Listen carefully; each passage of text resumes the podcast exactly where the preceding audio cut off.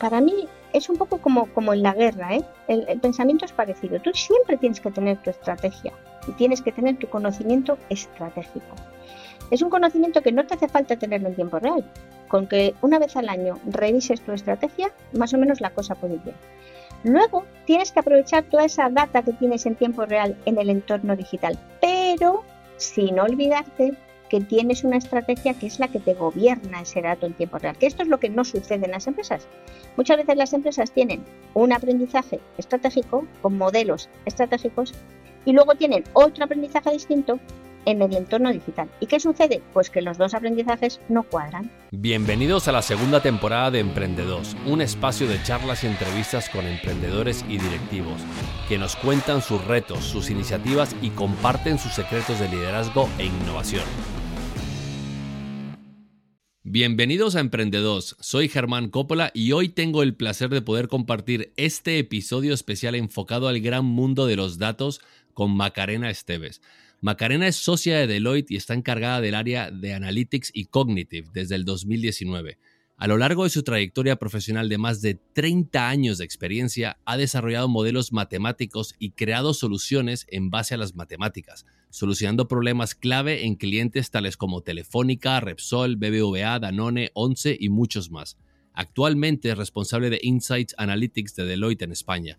Reconocida por haber lanzado su propia empresa en el año 2007, y haber conseguido crecer y liderar el mercado de marketing analytics en España. Merecedora de innumerables premios, profesora en las principales escuelas de negocio y asesora de varios consejos y comités de empresa. Hoy tengo el grandísimo honor y placer de compartir este podcast especial enfocado al mundo de los datos con ella. Macarena, bienvenida a Emprendedos. Bueno, Germán, encantadísima de estar aquí. Macarena, eh, para mí el mundo de los datos es algo que me apasiona y me ha apasionado siempre, ¿no? Y tenerte en este episodio especial me alegra muchísimo porque sé que vas a aportar mucho valor sobre este mundo tan grande y tan importante como es la data. Pero en el mundo en el que vivimos actualmente, eh, no podemos escondernos de, de, los datos. Estamos ya tan digitalizados, ¿no? Que los datos están dentro de prácticamente cualquier dispositivo, cualquier acción que hacemos. Y dentro de cualquier empresa yo creo que es crítico el poder obtener datos e interpretarlos. ¿Por qué crees tú que es tan importante captar y entender data, especialmente en la actualidad para las empresas? ¿Por qué es importante eso? Bueno, es importante porque cuando, cuando tú justificas algo con, con una base matemática, eso da mucha seguridad. Entonces, yo, por ejemplo, mmm, te puedo decir que yo soy más alta que otra persona y a lo mejor esa persona, pues tú nos ves juntos y, y, no parece, está la cosa un poco dudosa, pero sin embargo, si nos medimos y, y, vemos exactamente lo que medimos y que yo mido un centímetro más que esa persona, eso te da una seguridad que, que realmente cuando lo llevas al mundo de las empresas, pues facilita mucho las cosas, porque si no muchas veces en las empresas cuando no tienes ese soporte sobre los datos y la analítica, a veces estás horas y horas discutiendo sobre cosas, dando tu opinión, yo pienso una cosa, pero la otra persona piensa lo contrario, yo te doy argumentos y el otro también los da. Y muchas veces dices, jolín, qué pena no poder disponer de datos que realmente pondríamos esto encima de la mesa ya estaría clarísimo. Por ejemplo, te pongo un ejemplo que eh, yo manejo mucho, ¿no? Pues hay gente que dice, pues yo creo que este anuncio en televisión o este anuncio en YouTube no ha funcionado. Ah, pues yo creo que sí, porque a mí me ha gustado, pues a mí no me ha gustado. Bueno, pues venga, vamos a poner datos encima de la mesa y vamos a ver con modelos econométricos, que es una metodología que se utiliza, si efectivamente este anuncio ha generado ventas para la compañía. Pues esas cosas se pueden hacer y dan muchísima seguridad a las compañías. Claro, no lo dejamos a la interpretación, ¿no? Es decir, cada uno tiene su idea, su opinión sobre las cosas y la data es algo fiable y es algo que, va a misa, ¿no? Por decirlo de alguna forma. Sí, y esto que comentas es importante porque no es que no podamos poner encima de la mesa nuestra opinión. Nuestra opinión va a ser muy importante y muchas veces yo siempre digo que cuando tú tienes un modelo matemático y se lo das a cinco analistas distintos, nunca vas a encontrarte el mismo, mismo, mismo resultado, porque a veces cuando tú vas haciendo estos modelos vas tomando decisiones, uno decide poner una variable, el otro decide poner otra variable, entonces al final los modelos se parecen, pero no son exactos, exactos. Entonces, ¿qué haces? ¿Cómo te decides? ¿O, a, cuál de los cinco vas a creer más? Bueno, ahí es donde las personas expertas en negocio tienen un papel fundamental. La matemática eh, tiene, cuando tú aplicas matemáticas en las empresas, haces dos cosas. O contrastas hipótesis o resuelves problemas. Contrastar una hipótesis es, por ejemplo, si subo el precio, intuyo por mi experiencia que las ventas van a bajar. Bueno, pues eso es una hipótesis y lo que hacemos con los datos es contrastarla. Lo más importante de esto es la hipótesis. Y las hipótesis vienen de las personas que conocen el negocio y que viven el día a día del negocio. O sea que no es que las matemáticas van a desplazar a las personas que están en el día a día en el negocio, ni las matemáticas ni la inteligencia artificial. Estas son herramientas que tienen que complementar, facilitar y asegurar el día a día de las personas que trabajan en el negocio.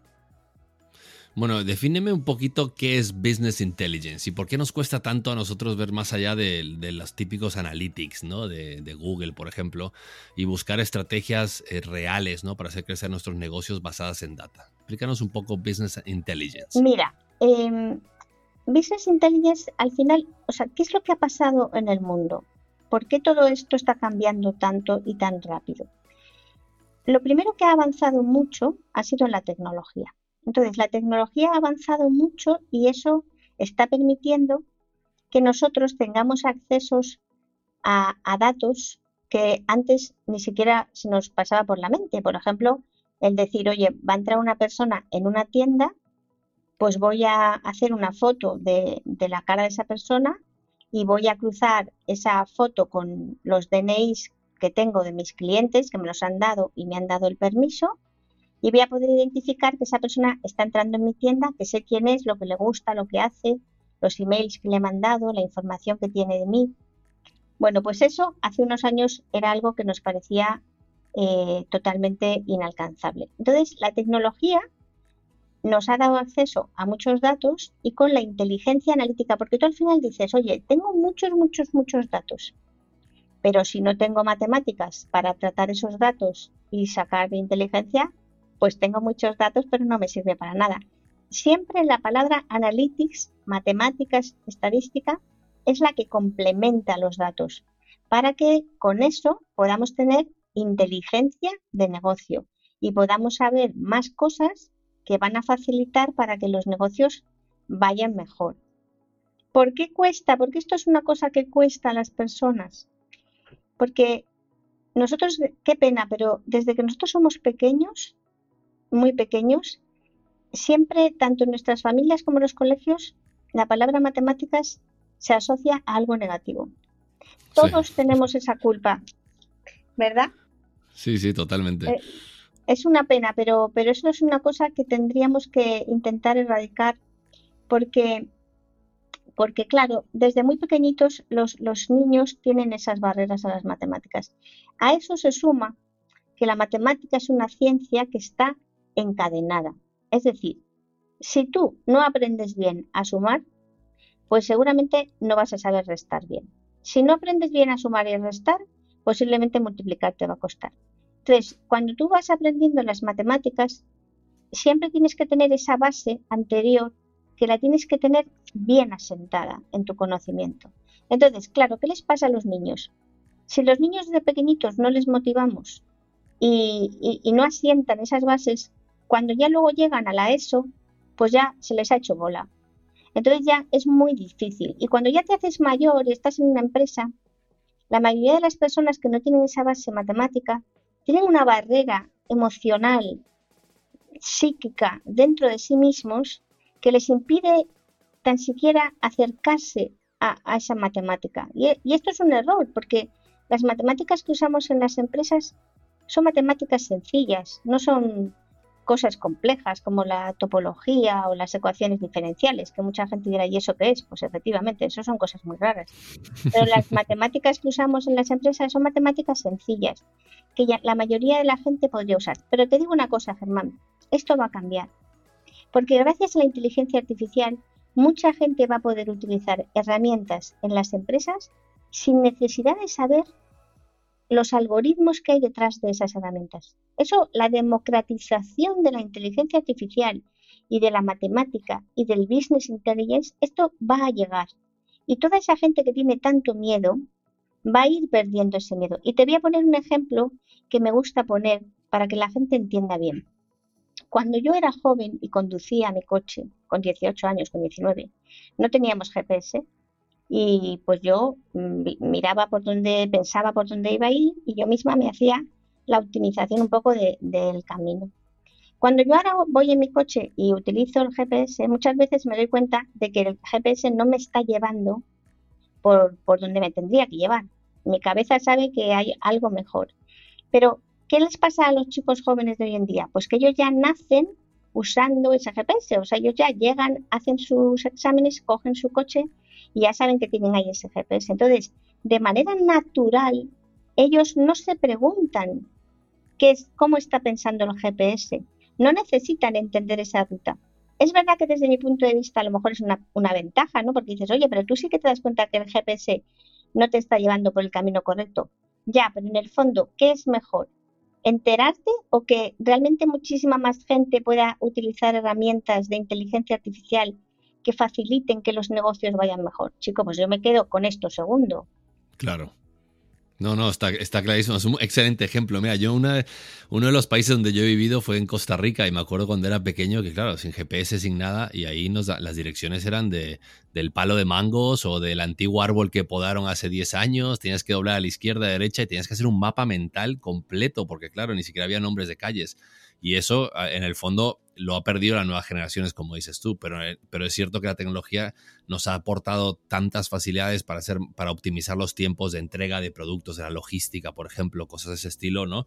Eh, yo creo que los GPS están ayudando muchísimo a interpretar cuáles son las mejores rutas más eficientes para, para entregar, ¿no? Para entregar los productos. Y te quería preguntar sobre si las empresas, si tú crees que ahora mismo, el tiempo que vivimos con toda la tecnología y todo lo que está cambiando, las empresas están preparadas para asumir el rol de tener un data scientist o contar con alguien en su equipo que pueda interpretar data y sacarle sentido a todo esto que está pasando.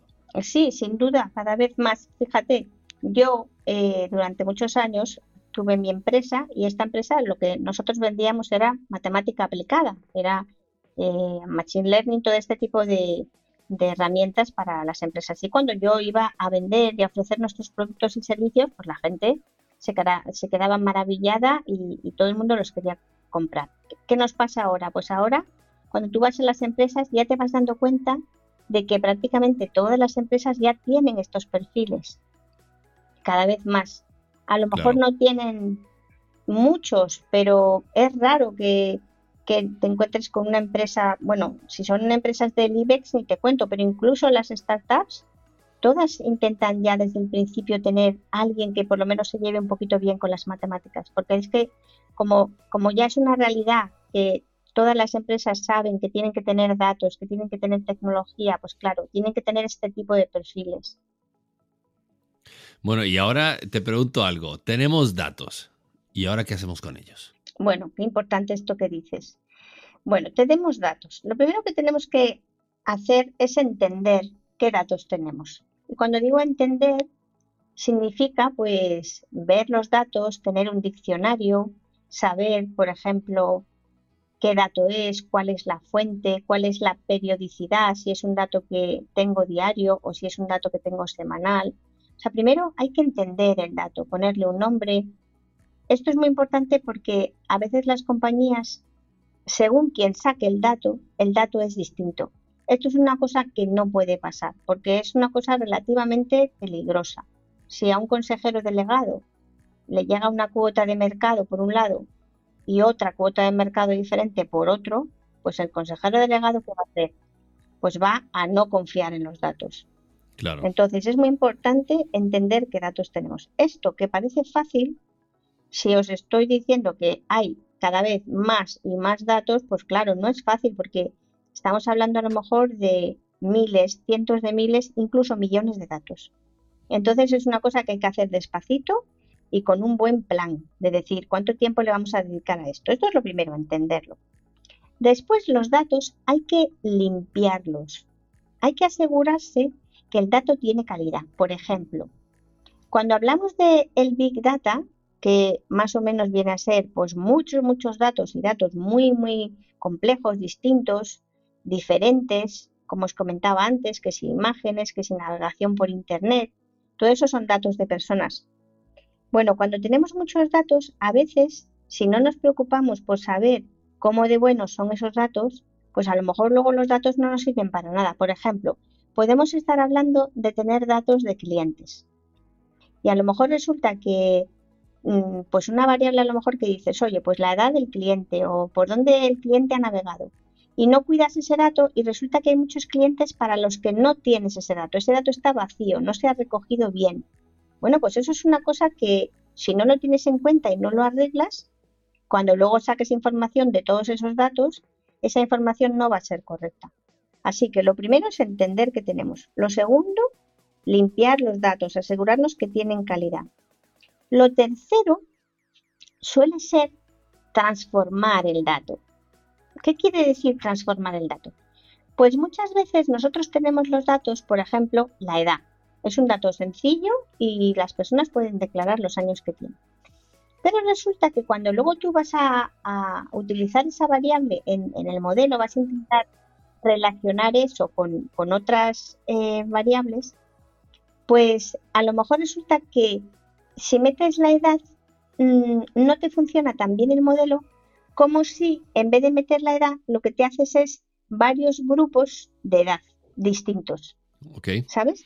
Y luego, lo último, ya una vez tienes, entiendes el dato, lo tienes limpio con calidad, lo has transformado para sacar lo máximo del dato, por último, es analizar el dato y obtener lo que se denomina insight, que viene a ser el conocimiento que hay dentro del dato. ¿Qué conclusión saco? Porque todo esto, si no lo hacemos para dar valor a las compañías, nos lo podemos estar pasando fenomenal, pero no sirve para nada. Al final, todo lo que se hace en las empresas es para dar valor, para que finalmente lo que tú hagas con tus clientes sea algo más valorado, mejor valorado por tus clientes. Eso es importante, que finalmente todo esto sirva para obtener conocimiento que haga que los clientes y las empresas estén mejor y hagan las cosas mejor. Macarena, hablas de limpiar datos. ¿Eso lo haces? ¿Lo hace una persona o lo puede hacer, digamos, eh, un ordenador, un algoritmo, un programa? ¿Cómo lo haríamos? Bueno, cada vez más todo lo que hacemos las personas está siendo sustituido por las máquinas, sobre todo en el campo de la analítica. Es, es una paradoja interesante porque a mí muchas personas siempre me dicen, me comentan con alegría, oye, que tengo un chaval y que mira, Maca va a empezar a hacer matemáticas o va a hacer una ingeniería, oye, qué fantástico tal. Y yo muchas veces pienso que, que sí que es fantástico, pero que es verdad que las tareas que antes van a ser sustituidas por las máquinas son aquellas tareas que más números tienen dentro, porque al final las máquinas lo que mejor saben hacer es automatizar eh, cantidades ingentes de datos y operaciones, miles de operaciones eh, eh, en tiempo real y eso es que es donde el humano falla, ¿no? Entonces, em, bueno, mm, yo creo que, pues eso, ¿no? Que sí que algunas cosas las van a poder hacer mejor las máquinas, eh, pero bueno, mm, todavía los humanos tenemos mucho para, para, la toma de decisiones. O sea, yo creo que todavía en esto, en todas estas tareas que te he dicho de los datos, eh, por ejemplo, transformarlos, para transformar un dato mm, tienes que tener la idea feliz, tienes que tener creatividad. Y esto las máquinas todavía no lo tienen. Eh, para limpiarlos posiblemente mm, es más automático, ¿no? Buscar datos erróneos, ¿no? Pero, pero todavía se necesita un poco la mano humana. Seguramente si esta entrevista, en vez de hacérmela a mí, se la estuvieras haciendo a un recién licenciado de matemáticas o de ingeniería, te diría que todo lo hace la máquina. Claro. Bueno, ¿y qué, es Machine Learning para los que no saben? ¿Y cómo podemos alimentar esos datos para obtener mejores resultados? Cuéntanos un poco de, Machine Learning. Está todo el mundo hablando de esto. Eh, a ver qué es. Machine Learning que significa, se traduce aprendizaje automático, eh, es esto. Sabes que tú, por ejemplo, mira, cuando os voy a poner un ejemplo que yo creo que es como la gente lo va a entender. Yo puedo hacer, ¿qué es un modelo? Bueno, un modelo es una formulita matemática em, os la voy a poner muy sencillita, que dice, eh, te relaciona, por ejemplo, las ventas con la publicidad. Vamos a hacerlo muy sencillo para que la gente lo entienda. Entonces, ¿cómo se hace un modelo de este estilo? Bueno, yo cojo dos años de históricos y entonces digo, bueno, voy a coger la serie de ventas los últimos dos años, voy a coger la serie de publicidad, tengo otras variables, pero para el ejemplo me voy a quedar con estas dos y voy a relacionar las dos variables. Voy a ver si cuando yo he hecho publicidad he notado que la serie de ventas ha subido. Y si resulta que siempre que he hecho publicidad la serie de ventas ha subido y además cuando he hecho poquita publicidad ha subido poquito y cuando he hecho mucha publicidad ha subido mucho, bueno, pues ahí voy a buscar esa relación entre las dos variables y eso es lo que la matemática me va a contrastar, ¿no? Me va a decir, oye, efectivamente, cuando tú haces publicidad, tus ventas suben y además, si tú incrementas un 1% tu publicidad, las ventas incrementan X%, porque es capaz de cuantificar esa relación. Bueno, hasta aquí estadística. Aprendizaje automático. Pues una vez tengo ese modelo, yo me hago un pequeño programita que le digo, mira, ahora yo te voy a ir pasando cada semana datos nuevos. Según voy vendiendo y según voy haciendo publicidad, te voy a ir pasando estos datos nuevos. Y tú, maquinita, lo que tienes que hacer es ver si el modelo efectivamente se está ajustando. Es decir, cuando yo hago publicidad nueva, ¿están incrementando las ventas lo que el modelo me decía? Y si ves que no están incrementando, yo te dejo que tú, maquinita, aprendas un poco sobre el desajuste y vas cambiando por tu cuenta ese modelo.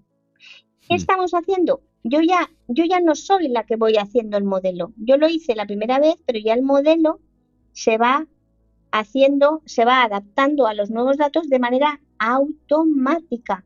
Por eso es Machine Learning, aprendizaje automático. El propio algoritmo va aprendiendo a medida que llegan nuevos datos. Es un ejemplo muy sencillo, pero es para que la gente lo entienda, porque es verdad, Germán, que la gente le cuesta diferenciar qué es estadística y qué es machine learning y qué es inteligencia artificial. Y es que las tres cosas tienen mucho en común, porque el aprendizaje automático, este ejemplo que os estoy poniendo, no deja de ser estadística, porque ese aprendizaje automático es el aprendizaje sobre un modelo estadístico que está debajo. ¿Vale? Pero acordaros de aprendizaje automático, machine learning, al final es aprender de manera automática. Significa que el algoritmo por sí mismo va a aprender. A mí me queda clarísimo, la verdad, buenísima definición. Y, es cierto que, cada vez más vamos a estar usando esos modelos, ¿no? Para, para, cualquier decisión que tomemos. Por el fondo, como dices tú, ¿no? Podemos procesar, la máquina procesa tanta información a la vez que el cerebro humano simplemente no tiene esa, esa capacidad, ¿no? Hay una ventaja ahí brutal para obtener tiempos en, ¿no? Para obtener datos en tiempo real y poder ajustar, ¿no? Eh, los, los, los, modelos que estemos trabajando para vender más o para tener más conversiones, etcétera, ¿no? Y Macarena, te quería preguntar, ¿qué le dirías tú a las empresas, que lo he escuchado muchas veces, eh, que dicen, oye, yo no tengo tiempo para obtener data de mis usuarios, solo quiero venderles mi producto, lo único que me interesa es vender. Bueno, eso es una visión muy cortoplacista, muy a, la española, pero, pero no, claro. Yo les diría que, primero les diría que, que no pequen de que lo, lo urgente sea prioritario a lo importante, que es lo que normalmente pasa en estos casos. Y nos pasa a todos, que cuando tenemos muchas cosas urgentes que hacer, pues al final hacemos lo urgente y dejamos de hacer lo importante. Esto de los datos, de los analytics y, de la tecnología es importante. Es importante porque se está produciendo un cambio de paradigma que ya lo tenemos requete medido. Eh, el consumidor está eh, acostumbrado y cada vez pide más, sea una persona o sea una empresa, que se le trate de manera eh, única y personal y que, y que se comunique con él en tiempo real. Y en las empresas todo está cambiando y, todo está yendo más a tiempo real y, que ese tiempo real, si no tienes datos de analytics, no se puede dar. Entonces, cerrar los ojos y pensar que a mí no me va a tocar es un error. Entonces, es muy, muy importante. Es verdad que tienes que hacerte un plan, porque esto no es una cosa que te levantas por la mañana decides hacerlo y ya. No. Este tipo de transformación digital de las compañías son cosas que llevan años, años, tres, cuatro años en las grandes compañías y en las pequeñitas a lo mejor un poco menos, pero, pero lleva tiempo, tienes que hacer un buen plan, tienes que ir poquito a poco, tienes que ir poniéndote los hitos, consiguiéndolos y tienes que hacer una cosa muy importante y es saber que hasta que lo tengas todo transformado, la máquina no va a empezar a caminar. Esto es muy importante porque eh, esto es cuando tú tienes una parte de tu empresa transformada digitalmente, que quiere decir, pues eso, ¿no? Que la tienes eh, automatizada, con datos que llegan, eh, tecnología que funciona. si esa parte de la empresa no habla con otra parte de la empresa que también está transformada, la sensación que tienes es que todo este dinero que te has gastado en transformar esta primera parte no te ha servido para nada, porque tienes eso bien preparado, pero como no habla con nada que esté también transformado, entonces, ¿qué tienen que tener las empresas? Un poquito de paciencia. Tienen que hacerse bien el roadmap, los hitos que tienen que ir transformando, consiguiendo y saber que según los hitos vayan estando en contacto con otros y se vayan transformando, eso va a empezar a funcionar. Pero solo hasta que todo esté finalmente transformado no será cuando veamos realmente que la maquinaria y todo empieza a funcionar como funcionan las empresas nativas digitales, que todo esto lo tienen, pues eso, de bebés.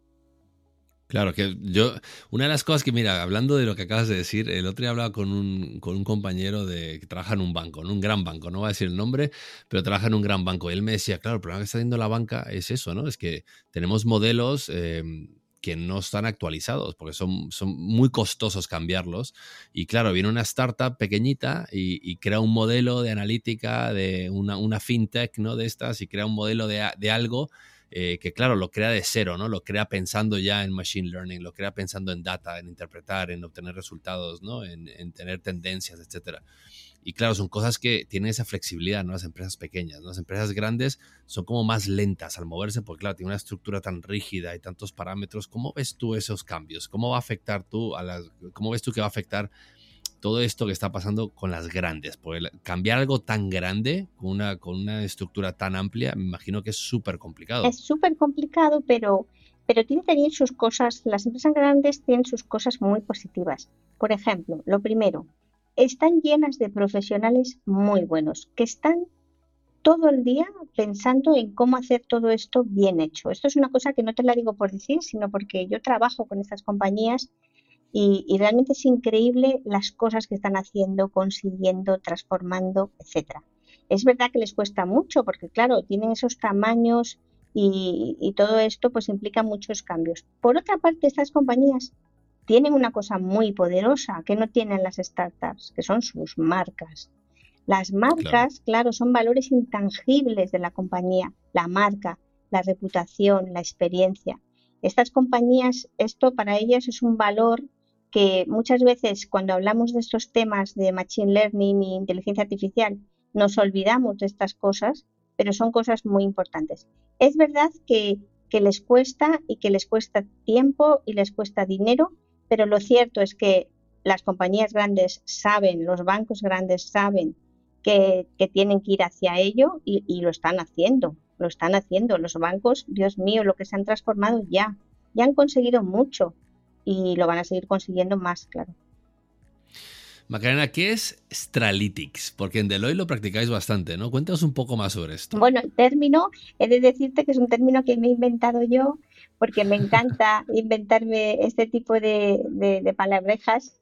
Y, pero quiere decir, detrás del término hay una cosa eh, muy interesante que un poquito antes te lo dejaba entrever. Y es que la matemática, eh, analytics, sin pensamiento estratégico detrás vale mucho menos.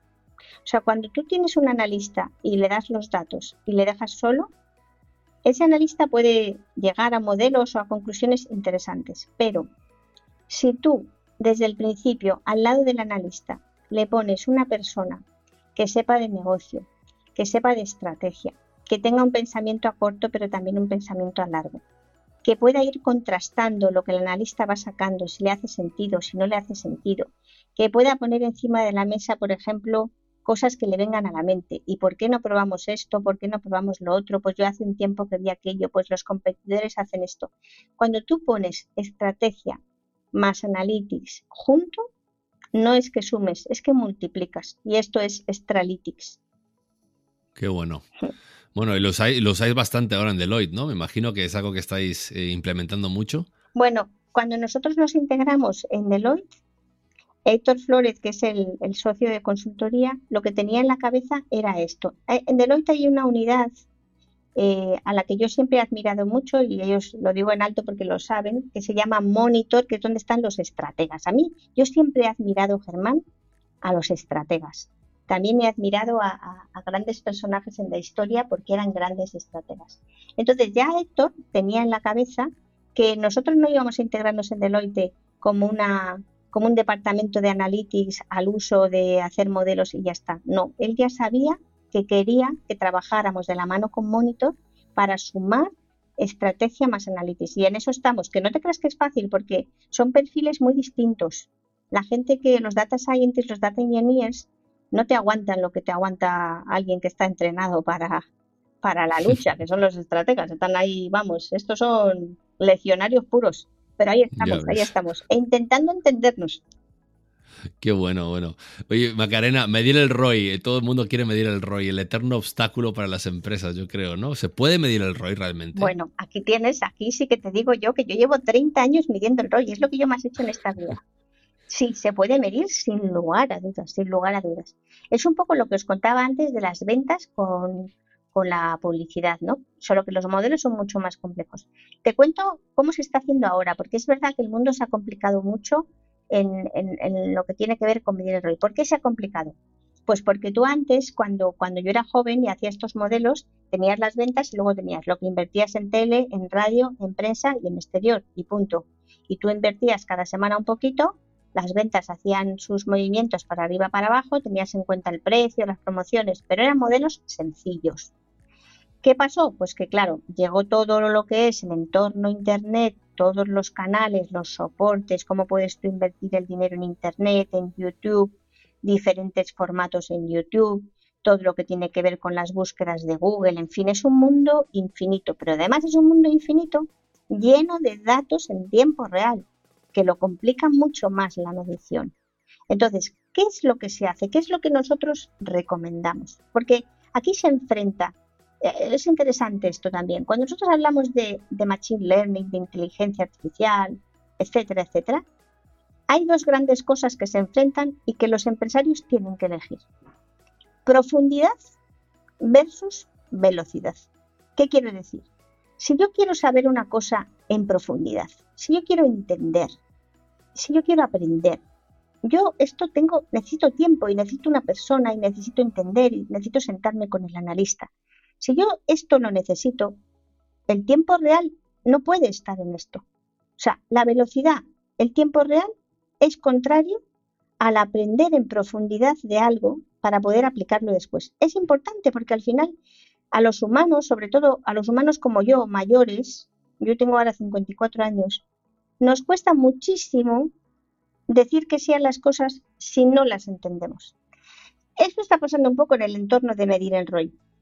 Tú puedes medir el ROI en detalle, estratégicamente, teniéndolo todo en cuenta, que si llueve, que si hace calor, que si mi competencia está haciendo una cosa, que si con esto del COVID, cómo nos está, nos está afectando. Esto es hacer un modelo con detalle, pensando. No me hace falta el dato en tiempo real, no, porque yo lo que quiero es ver un poco, pues, las últimas semanas, qué está pasando, y de ahí aprendo.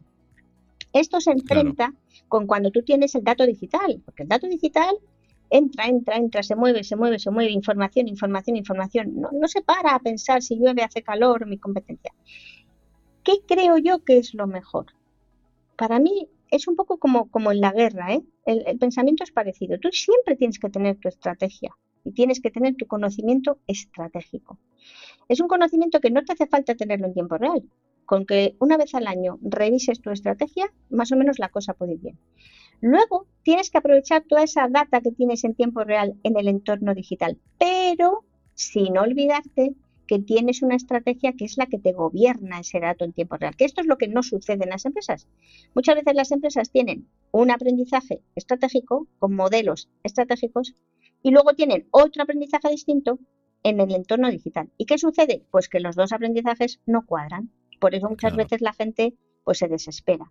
Entonces hay que hacerlo siempre como en la guerra, decir, no, la estrategia es la que manda, yo sé que la tele me trae esto, YouTube me trae esto, y luego cuando yo tengo el tiempo real, sin olvidarme de lo que me dice mi estrategia, voy a ver lo que además soy capaz de ganar en tiempo real. Claro, estás hablando un poco también ahí de, la, digamos, la, la, inversión en publicidad online ahora mismo que a veces es más grande, ¿no? O sea, cuando queremos invertir online, ¿tú qué claves o qué tips nos darías para, para entender un poco a la hora de invertir online el marketing mix, ¿no? Buscar una forma de decir, bueno, pues, eh, ¿qué, os puedo recomendar? Obviamente cada empresa es un mundo, ¿no? Pero ¿dónde hay claves, como decías tú ahora, ¿no? No es lo mismo YouTube, que no es lo mismo la tele, que no es lo mismo otros entornos, ¿no? Pero cuando nos metemos online, eh, ¿dónde está la clave, digamos, para que nuestra, nuestra inversión publicitaria sea efectiva? La clave está en medir.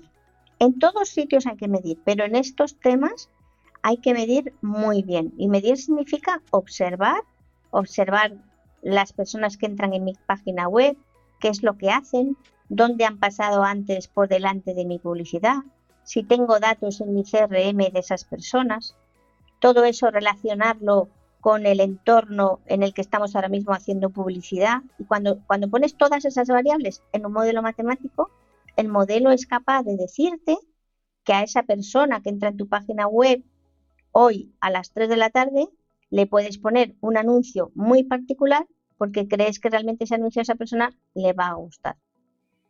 Claro, ahí, ahí está lo que hablabas tú antes, ¿no? La personalización de la experiencia del usuario, ¿no? Que está demandando cada vez más el, el que los mensajes sean, sean personalizados. Pero digamos si tenemos poco presupuesto. ¿Qué podemos hacer para captar datos e interpretarlos? ¿Con, qué hacemos? Si tienes poco presupuesto, pues por lo menos, por lo menos, tienes que mirar tú los datos. Eh, mira, ahora en, estos últimos años, las grandes compañías, Facebook, Google, todos estos, hacen una cosa que es, experimentos muy rapiditos. Y lo recomiendan mucho también a los emprendedores, que es, eh, tú prueba una cosa y rapidito y ves si la cosa te funciona y si ves que la cosa no te funciona, pues ya lo dejas. Son experimentos rápidos, ¿no? Decir, bueno, pues venga, pues voy, como no tengo dinero y no puedo hacer estos modelos que Maca me está recomendando, pues lo que voy a hacer es, me voy a planificar hacer tres tipos de cosas distintas esta semana. O, por ejemplo, cada semana pues voy a hacer una cosa. Voy a observar muy bien qué pasa con las ventas y rápidamente pues ya voy a ir yo sacando mis conclusiones. Oye, pues parece que esto me ha funcionado mejor o esto parece que no. O sea, lo más importante, no hace falta hacer los supermodelos si, si son empresas pequeñitas, pero los datos hay que mirarlos.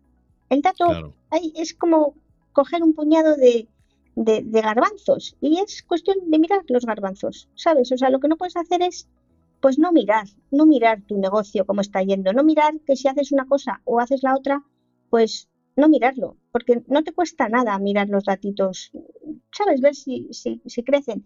Es verdad que yo te lo digo porque yo soy matemática y, y, es verdad que yo vivo aquí metida, ¿no? Pero, por ejemplo, yo a muchísima gente que me pide a veces consejo, yo les digo, un gráfico, un gráfico de las ventas, de, las ventas diarias, por ejemplo, porque la gente tiende a no dibujar nunca un gráfico de las ventas, cosa que a mí me parece una barbaridad. Claro, entiendo que es que yo vivo en esto, pero al final dices, te vas a, Excel, metes tus ventas diarias en una columna, le das a insertar gráfico y pones ahí un gráfico con una serie de ventas y solamente esa serie ya te va a dar muchísima información. Es tu serie, la serie de tu negocio.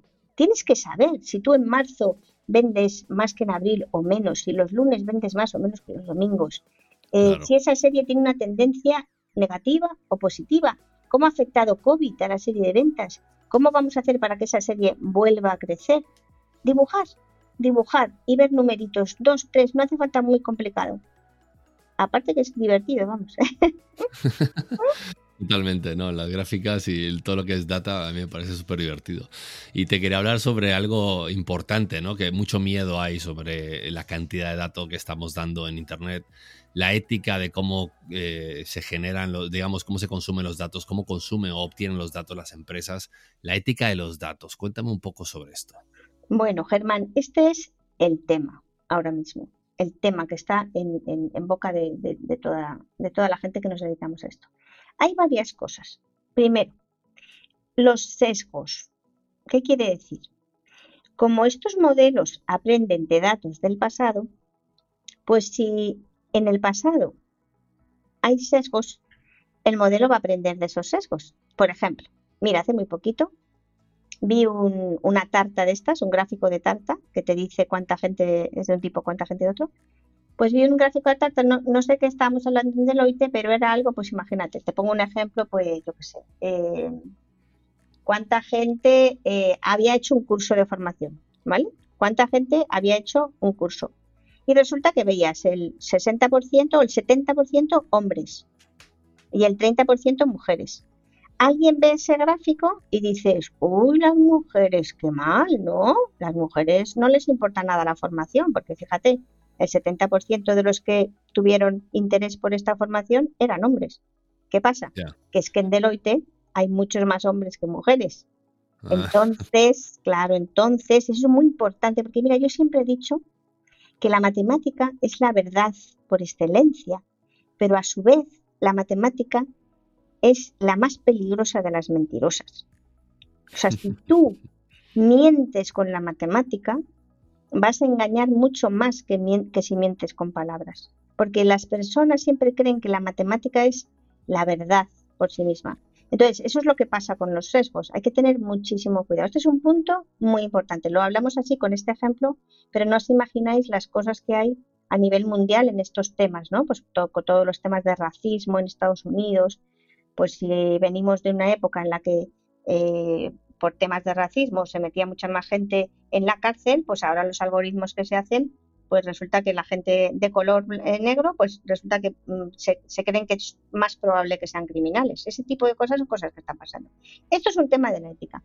Pero luego hay otro tema también de la ética muy importante y es, resulta que la inteligencia artificial sabe más de nosotros que nosotros mismos. ¿Y cómo es esto posible?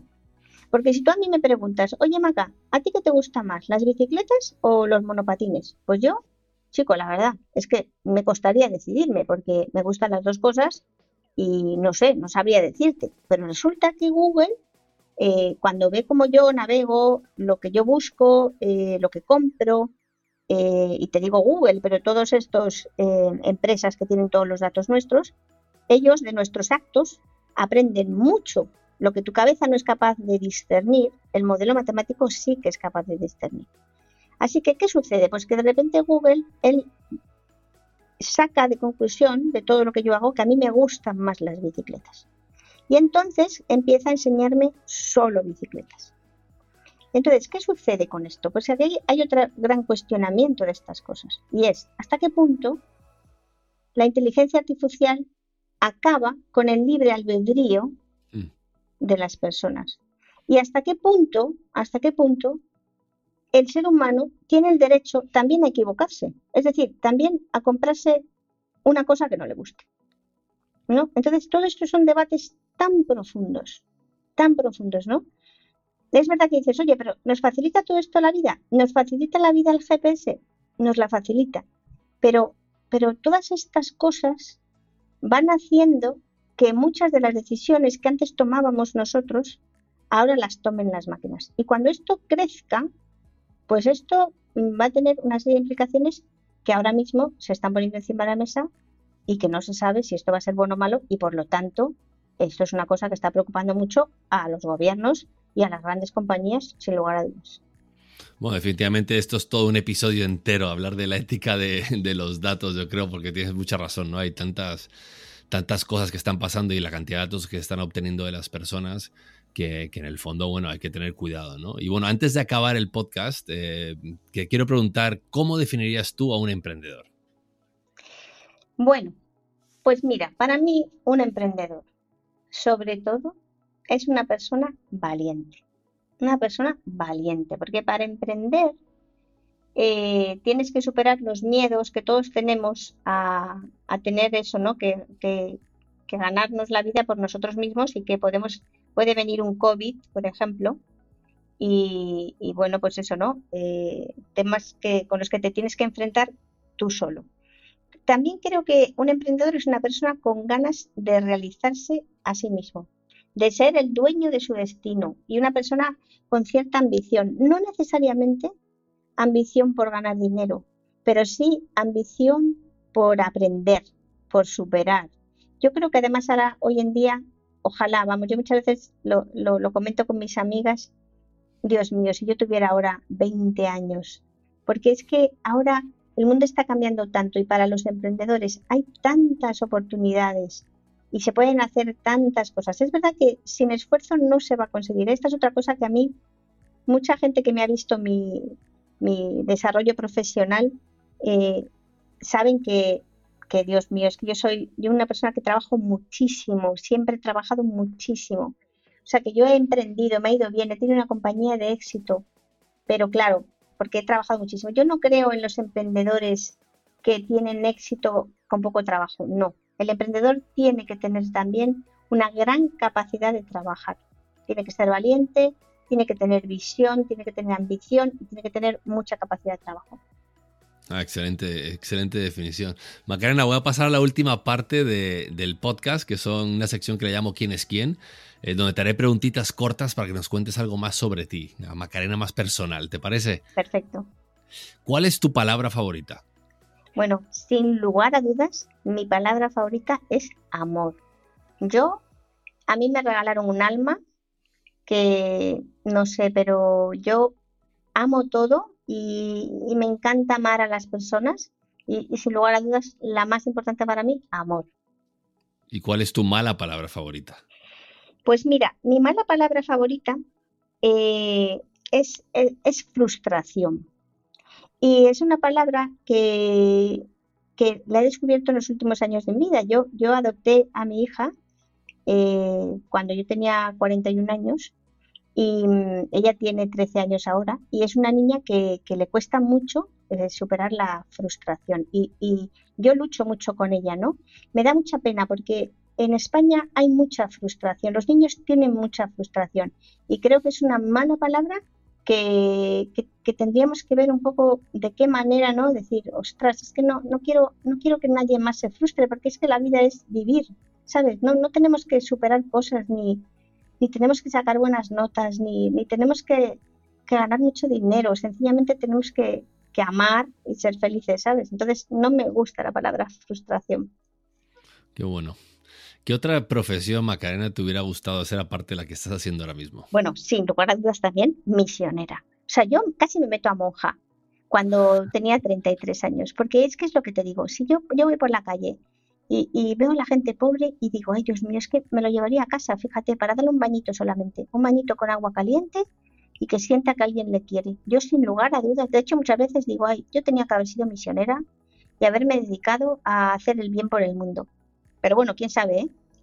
Nunca sí, quién sabe. Pero bueno, no, muy bien. Qué, qué, lindo, ¿no? Qué, bonito que pienses así, ¿no? Y que, y que veas la vida con, esa, con, esos ojos, ¿no? Eh, ¿En qué no eres muy buena? bueno, claramente deportista. O sea, mira, yo siempre, siempre, o sea, yo desde que tengo uso de razón, siempre he sido gordita, siempre. Yo he salido a mi abuela, que era una mujer con las caderas muy anchas, y siempre he sido gordita. Y como he sido siempre una persona tan competitiva, porque yo soy muy competitiva, me encanta participar, jugar al parchís, a lo que sea, intentar ganar. Cuando yo era pequeña, siempre intentaba ganar en todas las carreras, eh, saltar la que me saltaba. Pero claro, es que mi físico nunca me acompañó en esto, ¿no? Entonces yo soy una terrible deportista. O sea, qué pena, me hubiera encantado ser buenísima en cualquier deporte. Yo me has visto a mí jugar, me soy chiquitita, yo soy bajita. Y yo de pequeña, mis padres tenían una casita que teníamos una pista de tenis. Y yo jugaba al tenis y me tenías que ver, ¿eh? Luchar por cada bola, ¿eh? Pero perder todos los partidos. Esta soy yo. Bueno, pero eso es bueno para la, para, la personalidad, ¿no? Que has forjado en el fondo. Siempre luchadora, luchadora, luchadora hasta el final, ¿no? Demostrando que puedes. Qué bueno. ¿Qué limpias antes, tu habitación, tu escritorio o tu coche? Bueno, yo limpio todo. He de deciros que soy una persona súper ordenada, pero eh, lo que más limpio, sin lugar a dudas, es mi escritorio. Para mí el escritorio es, vamos, es mi, mi, mi donde vivo, es en mi escritorio. Imaginaos, es una persona que es que trabajo un montón. entre semana, los fines de semana, siempre estoy con mi ordenador y siempre tengo todo súper ordenadito y muy limpio. ¿Tu mejor viaje? Uy, Dios mío, por supuesto, cuando fui a la India a buscar a mi hija, que te lo cuento, y según te lo cuento me entran ganas de llorar, porque con los 54 me he vuelto súper llorona, pero sin lugar a dudas, sin lugar a dudas, ay Dios mío, más chiquitina, más rica de verdad. La India es un país que yo, bueno, de verdad, me encanta, es un país que para mí me lo ha dado todo, porque me ha dado a mi hija. Es una cosa curiosa que el, CEO mundial de Deloitte es un indio. Te cuento esta anécdota porque es graciosa. Entonces, el año pasado que yo acababa de llegar a Deloitte, pues me dieron, tuve la oportunidad de ir a Los Ángeles a conocer a este señor con otros socios, recién socios en Deloitte. Y yo había escuchado que era indio, pero bueno, así un poco de lejos, yo por supuesto que pensaba, íbamos un montón de nuevos socios, pues 500 o 400, un montón. Y yo por supuesto que no pensaba ni conocer a este señor ni nada. Y entonces, en una cena, pues yo de repente vi como que había ahí alguien que estaba paseando, tal, y pregunté y tal, sí, sí, este es Punit, él se llama Punit. Entonces yo le vi tan indio, porque es que los indios tienen algo especial, algo, por lo menos que a mí, algo que me enamora. Oye, pues te puedes creer, yo me acerqué a él, le conocí, le conté de mi hija, en fin, yo todo lo que tenga que ver con la India. La India es un país maravilloso, con gente maravillosa y a la que yo le debo, pues mi vida, que es mi hija. Qué bueno, qué buena historia. Si tuvieras un superpoder, ¿cuál sería? Uy, también lo tengo clarísimo. Que la gente ame más las matemáticas. Que la gente pierda el miedo a las matemáticas. Que de repente mañana nos levantáramos todos y todos los padres de todos los niños no pudieran pensar que las matemáticas son un rollo o son la asignatura más difícil y por lo tanto, sin darse cuenta, no pudieran transmitir eso a los hijos. Porque es que sin darnos cuenta lo transmitimos. Qué bueno. ¿Y tu mayor inspiración para acabar el podcast cuál es? Jesucristo. Yo soy una persona católica, apostólica. Jesucristo para mí es todo. Es la persona que me inspira, eh, que me llena. Eh, si me dices, bueno, pero que no sea Jesucristo, más cerca, Teresa de Calcuta. Personas que yo, Dios mío, no sé, ¿no? ¿Quién querría ser yo? Pues Teresa Calcuta. Y por supuesto para mí Jesús es mi amigo, mi compañero, mi mástil. Bueno, ahí te lo digo todo. Macarena, ¿cómo te podemos contactar? Bueno, lo más fácil por LinkedIn. Yo soy una persona súper activa en LinkedIn, en Twitter también. Eh, allí en LinkedIn tenéis mi email. Y, bueno, pues la verdad que yo mm, me encanta ayudar, me encanta ayudar. Y siempre intento estar disponible para todas las personas que me contactan por redes sociales. Siempre intento una pequeña palabra, un gesto, pero estar ahí. Macarena, te quiero agradecer enormemente todo el tiempo que nos has dado, todo el conocimiento, toda la sabiduría, todos los insights, porque así ya los podemos interpretar, ¿no? De todo lo que hemos hablado el día de hoy. La verdad, una inspiración. Eh, me, encanta tu filosofía de vida, me encanta cómo mezclas todo el amor con la matemática. Eh, así que, bueno, te quiero agradecer enormemente por haber venido al podcast eh, de Emprendedores y haber compartido ese tiempo con nosotros. Y bueno, te deseo lo mejor para el futuro, te deseo que tus algoritmos y tu machine learning y todo lo que hagas para ayudar ¿no? Eh, a, las comunidades, a las empresas y que la tecnología realmente aporte ese valor que tiene que aportar. ¿no? Eh, no, no, es que quite empleo, como dices tú, sino más bien todo lo contrario, ¿no? que genere eh, bienestar, que genere felicidad y que, bueno, que todos podamos tener un mundo mejor ¿no? y gracias a la tecnología que, que, bueno, que tú también aportas tu granito de arena. Así que muchísimas gracias por haber venido al podcast el día de hoy. Gracias a ti, Germán, y a por todas. Gracias, Macarena. Un abrazo grande. Un besito.